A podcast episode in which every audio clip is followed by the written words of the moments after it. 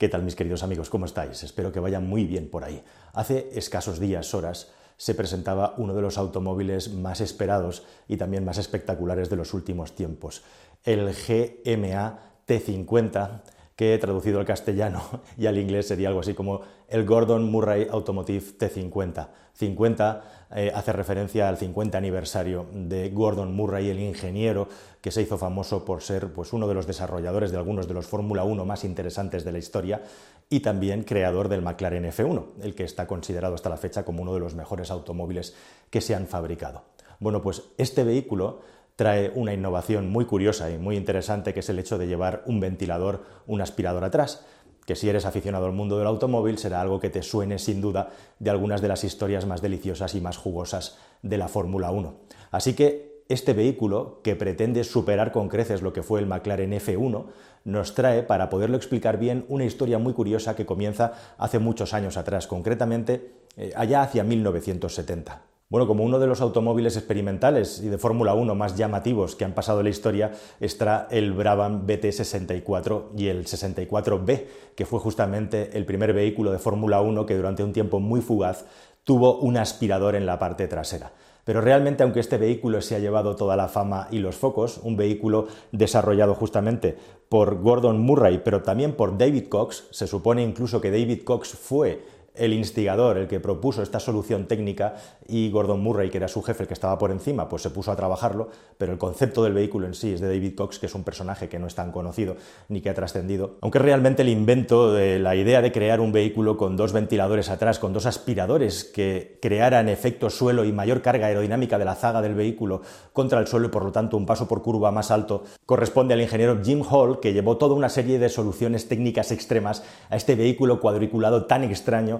que estáis viendo, como digo, llamado Chaparral 2J, que corrió en la Transam eh, y que fue rápidamente prohibido porque el resto de competidores eh, protestaron porque decían que no solamente era un vehículo que no cumplía con las normas, sino que además era un peligro porque te iba expulsando toda clase de gravilla y objetos que iba chupando del suelo hacia atrás, con lo cual era un peligro y efectivamente acabaron consiguiéndolo. Así que la vida del Chaparral fue bastante efímera y no fue hasta finales de los 70 cuando precisamente otro genio de la automoción, nada menos que Colin Chapman, desarrolló los Lotus 78 y 79, especialmente el 78 fue el primer vehículo que comenzó a tener un efecto suelo importante por el diseño del vehículo, amplificado luego en el Lotus 79, que fue como la gran obra maestra, ¿no? que marca un punto de un antes y un después en la historia de la Fórmula 1, debido a que la aerodinámica es donde por primera vez empieza a jugar una importancia muy relevante. Bueno, pues ese vehículo hizo que Gordon Murray en Brabham intentara determinar de qué manera el coche tenía esa ventaja que lo hacía tan especial hasta que descubrió, con más o menos malas artes, eran otros tiempos, descubrió que lo que tenía ese vehículo era un efecto suelo muy importante. En el Brabham, eh, Gordon Murray tenía el la problemática de que estaba motorizado por un gigantesco propulsor de 12 cilindros en línea eh, de Alfa Romeo y era muy difícil hacer un vehículo en el que la aerodinámica primara por encima de lo que eran los requerimientos de colocar ahí el motor delante con todos los sistemas de refrigeración que necesitaba. Intentó crear una innovación eh, en la que hacía que desaparecieran buena parte de los radiadores, pero aquello no funcionó. El sistema de ventilación que creó para hacer el morro mucho más afilado y el coche estrecho eh, no funcionaba. Así que un poco desesperado eh, inventó el asunto del ventilador con una doble función refrigerar mejor el motor teóricamente, pero también sobre todo crear efecto suelo en la parte trasera. Y así lo vendieron, como que era un vehículo que tenía ese gigantesco ventilador atrás para poder refrigerar el propulsor. Y realmente la federación tragó y aceptó el invento que ellos mantuvieron completamente en secreto, pero cuando lo desvelaron, corrieron por primera vez simplificando la historia y ganaron la carrera, se le echó todo el mundo encima eh, y además con el asunto, con el añadido de que detrás de la, de la escudería de Brabham estaba Bernie Eccleston, el que ha sido el capo de la Fórmula 1 hasta hace cuatro días, y él ya estaba, pues eso, medrando en el asunto político, escalando en el escalafón eh, de los dignatarios que controlaban la Federación Internacional de Automovilismo. En aquella época se llamaba de otra manera, e igualmente la competición de la Fórmula 1, y por lo tanto llegaron a una solución política. El coche realmente habría tenido autorización para correr como mínimo tres carreras más, pero solamente corrió una, lo retiraron y ganaron en aquella carrera eh, que corrió el vehículo en el año 78. Posteriormente, como digo, fue prohibido y aquello quedó ese Brabham que todavía pertenece al garaje personal de Bernie Eccleston como un invento, digamos, como una rareza eh, que ha pasado a la historia de la automoción. Y prácticamente 40 años más tarde, algo más, Vuelve a aparecer Gordon Murray, que luego tuvo una carrera muy exitosa en la Fórmula 1, en los años finales de los años 80, en años 90. Trabaja en McLaren, nada más y nada menos que con Ayrton Senna, y por supuesto con Ron Dennis, uno de los personajes más geniales igualmente controvertidos de la historia de la Fórmula 1, volvió a ser ganador eh, con McLaren y en aquella época es justamente cuando eh, Gordon Murray eh, convence, consigue convencer a Ron Dennis para fabricar un vehículo de calle aplicando una serie de conceptos que Gordon Murray tenía en su cabeza. Y ahí tenéis el resultado. El McLaren F1 quedaría para explicarlo en un vídeo entero, cosa que no voy a hacer aquí, pero que con el paso de los años ha ido ganando cada vez más caché. Un vehículo revolucionario por el concepto que tenía de vehículo extremadamente aerodinámico para ser un coche deportivo con gran fuerza hacia el suelo. Lo que llamaba la atención del McLaren F1 no solamente era eh, el diseño y la aerodinámica y lo rápido que era con un motor V12 derivado de un desarrollo de BMW específico para ese coche, sino también el hecho de la posición de conducción con un asiento central y dos asientos a los lados, tres plazas, una configuración inédita que hacía el vehículo muy especial, además que luego iba extraordinariamente bien, eh, era un vehículo que conservaba cierta capacidad para utilizarlo en el día a día y que en una época en la que se buscaba solamente ganar potencia a base de turbocompresores, etcétera, tenía una pureza en la conducción como no se ha encontrado. Y bueno, de hecho es un vehículo que ha tenido el récord de velocidad máxima durante muchísimos años hasta que empezaron a venderse los Bugatti Veyron. La cuestión es que muchos años después Gordon Murray, con todo este conocimiento y un poco para hacer como su gran obra, como su último, eh, no sé si testamento de ingeniería automotriz, ha creado el T50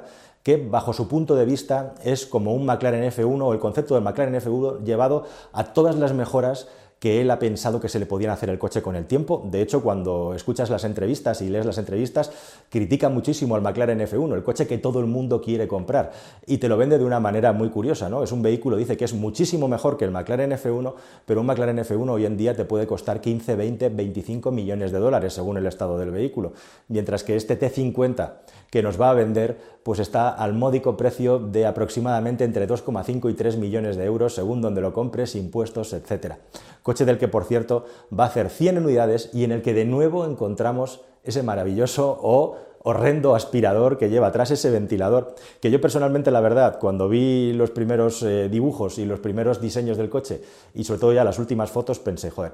¿qué necesidad había de poner este engendro ahí detrás del vehículo? Esto es una operación de marketing para que la gente, bueno, pues diga que lleva un coche con aspirador trasero, eh, que es un invento que hizo popular, aunque no lo inventó él, Gordon Murray, eh, justamente pero luego cuando te pones a informarte de cuál es la función de ese aspirador de 400 milímetros de diámetro, por cierto, a mí la verdad es que me ha convencido la explicación. En aquellos coches antiguos locos de los años 70 en los que estaba todo por hacer, em, la función del aspirador era básicamente chupar aire directamente del coche, del suelo y de la parte trasera para hacer que el vehículo se aplastara por la parte trasera y de esa manera tener un paso por curva mucho más rápido. De hecho, Nicky Lauda, que es quien conducía ese coche, explicaba que la sensación era desagradable, incluso extraña, porque el coche como que iba clavado de atrás y él no tenía sensaciones de conducción, esos movimientos que te hacen el coche que te van transmitiendo información, con lo cual el coche iba clavado al suelo y los pilotos de aquellos tiempos no estaban acostumbrados a ese grado de downforce, ¿no? de fuerza hacia el suelo y por lo tanto le parecía raro y desagradable.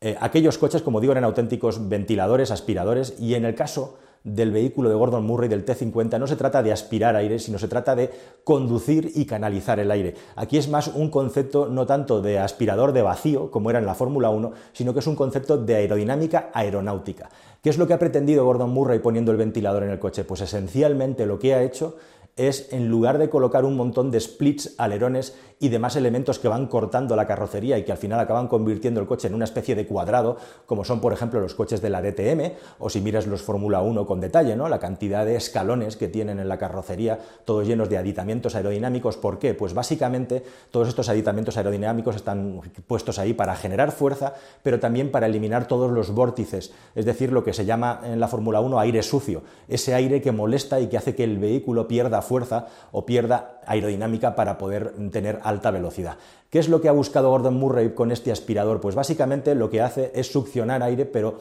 solamente para canalizarlo donde él quiere y eliminar esos puntos de vórtice, esos puntos de aire sucio que molestan para que el vehículo pueda tener la mejor aerodinámica en curva e igualmente una altísima velocidad punta. Así que no se trata tanto de generar efecto suelo en este coche, sino se trata de tener un elemento externo que sea capaz de poder canalizar, como digo, el aire de una manera lo más elegante posible para tener esa simpleza de líneas que inevitablemente nos recuerda, a que sí, al McLaren F1. Es como una evolución del McLaren F1, pues unos casi 30 años después. Así que esa es la función, la idea del ventilador, que por cierto, como curiosidad, le preguntaban cómo puñetas se homologa eso, y Gordon Murray decía, pues es muy sencillo, simplemente no existe normativa. Efectivamente, la gracia de este coche de casi 3 millones de euros es que no hay ningún precedente en la industria, por lo tanto no hay una normativa ya ha podido meter el aspirador, el ventilador, como digo, que no es un aspirador, y que además, para tranquilidad de todo el mundo, Gordon Murray ha dicho que el sistema lleva un filtro, con lo cual no va a expulsar gravilla, que por cierto, cuando corría el Brabham eh, fue uno de los motivos por los que se quejaron los pilotos, ¿no? Y una de las cosas que se le criticó, que ponía en peligro a la gente que iba detrás. Bueno, ellos decían que eso era una estupidez, pero la cuestión es que este lleva unos filtros e igualmente lleva un escape de aire a 90 grados para expulsar si hay algún elemento grande que no se pueda filtrar con objeto de mantener la seguridad de los que van detrás. Así que ese es el punto clave, pero realmente si por algo destaca también eh, Gordon Murray a la hora de desarrollar sus coches es por el minimalismo y por la ligereza. Es curioso como cuando él explica los coches que conduce, eh, contaba que él solo conduce coches ligeros, que ha tenido muchos años un Smart Roadster, que es un vehículo que era muy divertido de conducir, aunque con una caja de cambios horrorosa, pero bueno, al final, como decía él, si lo llevas mucho tiempo esto se acaba convirtiendo en una característica del coche y no tienes mayor problema. Tiene también un Alpine A110, otro vehículo de motor central con un reparto de pesos extraordinario y un vehículo, digamos, muy, muy, muy ligero e incluso tiene una Renault Kangoo 4x4 porque dice que allá donde vive necesita un 4x4 y ese es uno de los vehículos más ligeros que hay junto con el Suzuki Jimny que también ha tenido. Así que ya veis que es un obseso de la ligereza y ese concepto lo he intentado llevar a este vehículo en el benchmarking, en la idea de producto, eh, se ha centrado, lo dice muy claro, mi intención y mi objetivo no era crear un vehículo que fuera el más rápido con el cronómetro, que no fuera el campeón con el cronómetro, porque entonces siempre va a haber alguien que te va a intentar atacar eh, superándote por media décima o una décima, eso es muy fácil de hacer. Ponía, por ejemplo, que Porsche se metió en Nürburgring con el prototipo de Le Mans sin las restricciones y batió el récord de Nürburgring con un tiempo estratosférico de menos de un minuto respecto al que había antes. Dice que a él esa guerra no le interesa, lo que sí que le interesa es la guerra de las sensaciones. Y para él, este vehículo, el T50, es el último gran coche analógico que se ha fabricado. Es un vehículo en el que todo efectivamente es analógico, no hay ningún tipo de electrificación,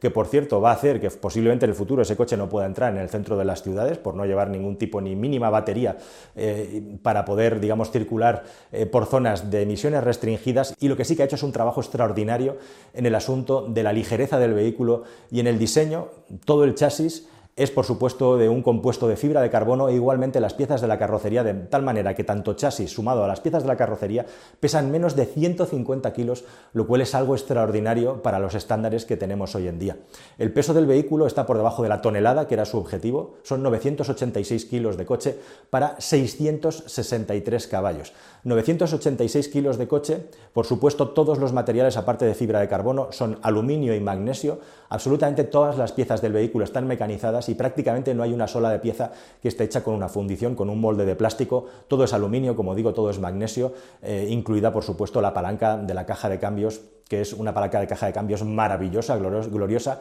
Caja de cambios, por cierto, fabricada por X-Track, el fabricante de cajas de cambio de vehículos de competición, con seis relaciones, cinco relaciones súper cerradas, más una sexta de desahogo. Igualmente suspensiones, por supuesto, de doble triángulo directamente de la competición y unas eh, llantas que llevan, por supuesto, también fibra de carbono y que tienen una sola tuerca para colocar y poner pues, al estilo de los Fórmula 1, aunque este no es un coche para correr, no es un coche de carrera, de hecho tiene varios modos de conducción y hay uno GT Mode, que es el modo de conducción para poder salir a circular por la calle eh, de una manera legal, digamos, y mínimamente cómoda. No es un vehículo para la competición, pero pretende ser justamente un vehículo con unas sensaciones tremendas. Además del aspirador, tiene doble alerón móvil que se va moviendo cada lado derecho e izquierdo, va cambiando su geometría en función del tipo de conducción y de los distintos modos de conducción que le pongas al vehículo más o menos radicales. Bueno, por supuesto, los frenos, como no podía ser también de otra manera, firmados por Brembo e igualmente frenos carbocerámicos. Bueno, todo este conjunto, por supuesto también con las tradicionales puertas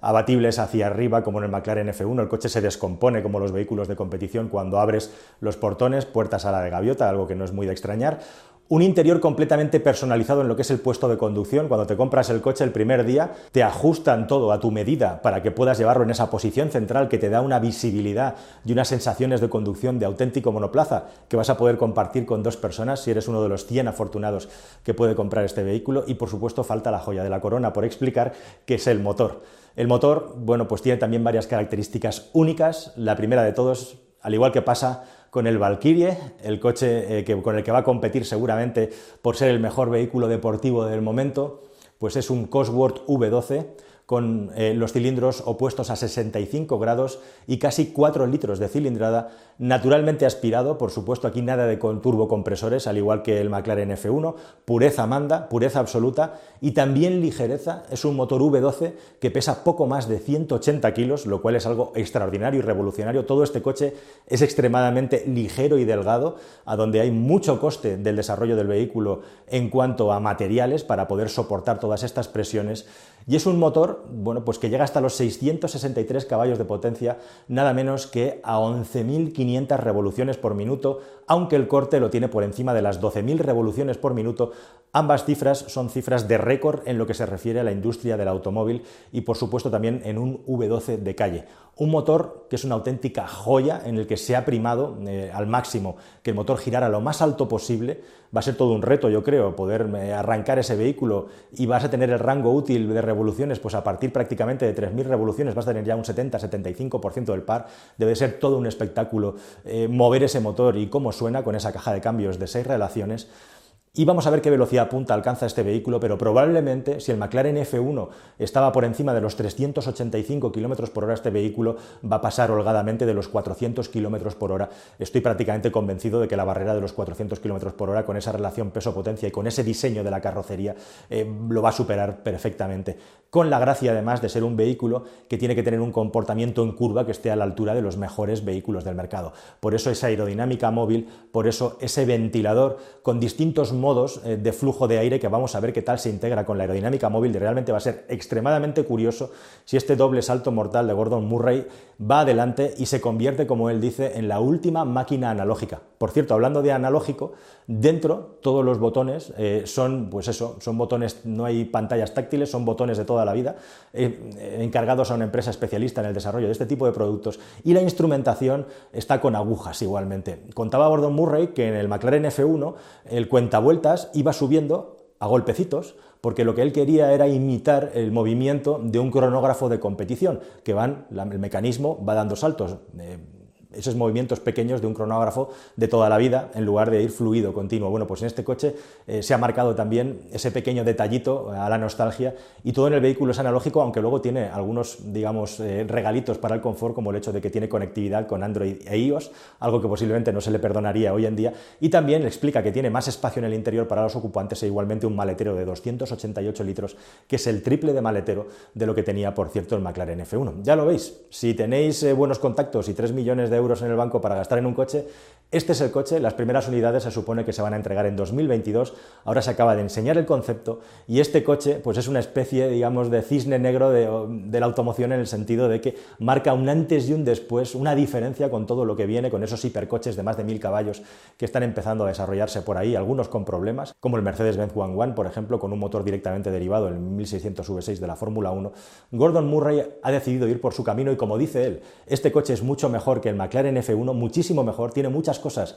que en el McLaren F1 no quede satisfecho, tiene narices, y te lo puedes comprar por un 85 menos de lo que cuesta un McLaren F1 de colección. Él además dice que vendió el suyo, porque este es mucho mejor y se va a quedar con uno de estos. Ya veremos si es tan bueno como dice. Espero que hayáis disfrutado el vídeo, queridos amigos, y si queréis os dejo con el vídeo en el que os hablo de Adrian Newey y el, y el Valkyrie, el Aston Martin Valkyrie, el otro gran supercoche e hipercoche que está por llegar ahora mismo y que posiblemente sea el gran rival de este vehículo, aunque Murray insiste de que el Valkyrie está mucho más pensado para circuitos y para cronómetros que su eh, vehículo T50. Así que nada, os dejo con el Valkyrie y con una recreación en 3D creo que muy interesante de ese vehículo y nosotros nos vemos en un próximo muy pronto. Muchísimas gracias amigos, hasta el próximo, adiós.